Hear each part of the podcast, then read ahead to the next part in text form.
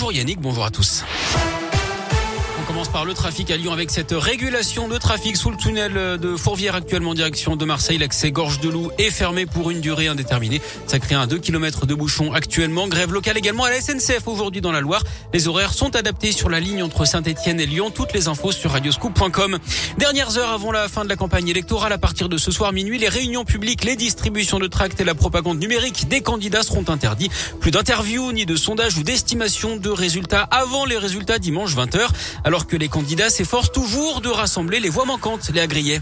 Oui, c'est clairement le sprint final pour les 12 prétendants à l'Elysée à 48 heures maintenant du premier tour. Alors certains ont choisi un dernier passage sur le terrain. L'écologiste Yannick Jadot passe la journée à Lyon où il va visiter la plus grande chaufferie biomasse de France dans le 7e arrondissement. La candidate du Rassemblement national Marine Le Pen est à Perpignan ce matin avec un moment de recueillement prévu dans la journée devant le mur des disparus français d'Algérie.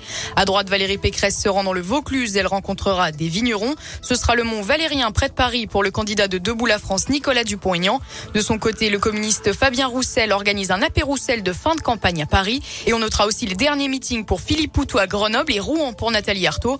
Jean Lassalle, Éric Zemmour et Jean-Luc Mélenchon ont choisi une tournée dans les médias ce matin.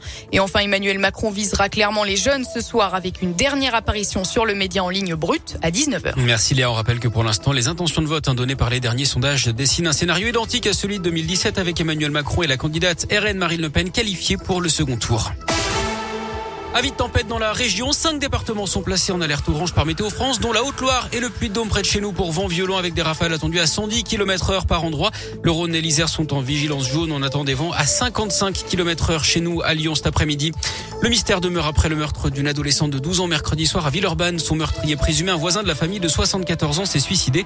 D'après le progrès, c'est sa compagne hein, qui a fait la terrible découverte. Quand elle est entrée dans l'appartement, la jeune fille gisait son vie dans la baignoire. Elle était habillée, il n'y aurait pas de signe apparent d'agression sexuelle mais il y aurait des marques qui laisseraient à penser qu'il y a eu affrontement. Un drame en Isère, deux randonneurs à ski sont décédés dans une avalanche dans le massif des Écrins. Ils étaient partis mardi, leurs corps ont été retrouvés hier matin. À l'étranger, la Russie suspendue du Conseil des droits de l'homme des Nations Unies, Moscou qui a reconnu des pertes importantes en Ukraine sans donner de chiffres. C'est une immense tragédie pour nous, a déclaré le porte-parole du Kremlin. Le dernier bilan officiel fin mars faisait état de 1351 morts côté russe et 3825 blessés. Du sport du foot, l'OL conserve toutes ses chances après son match nul partout à West Ham en quart de finale aller de la Ligue Europa hier soir. Les Lyonnais qui auront quand même des regrets, hein, eux qui ont évolué à 11 contre 10 pendant toute la deuxième mi-temps.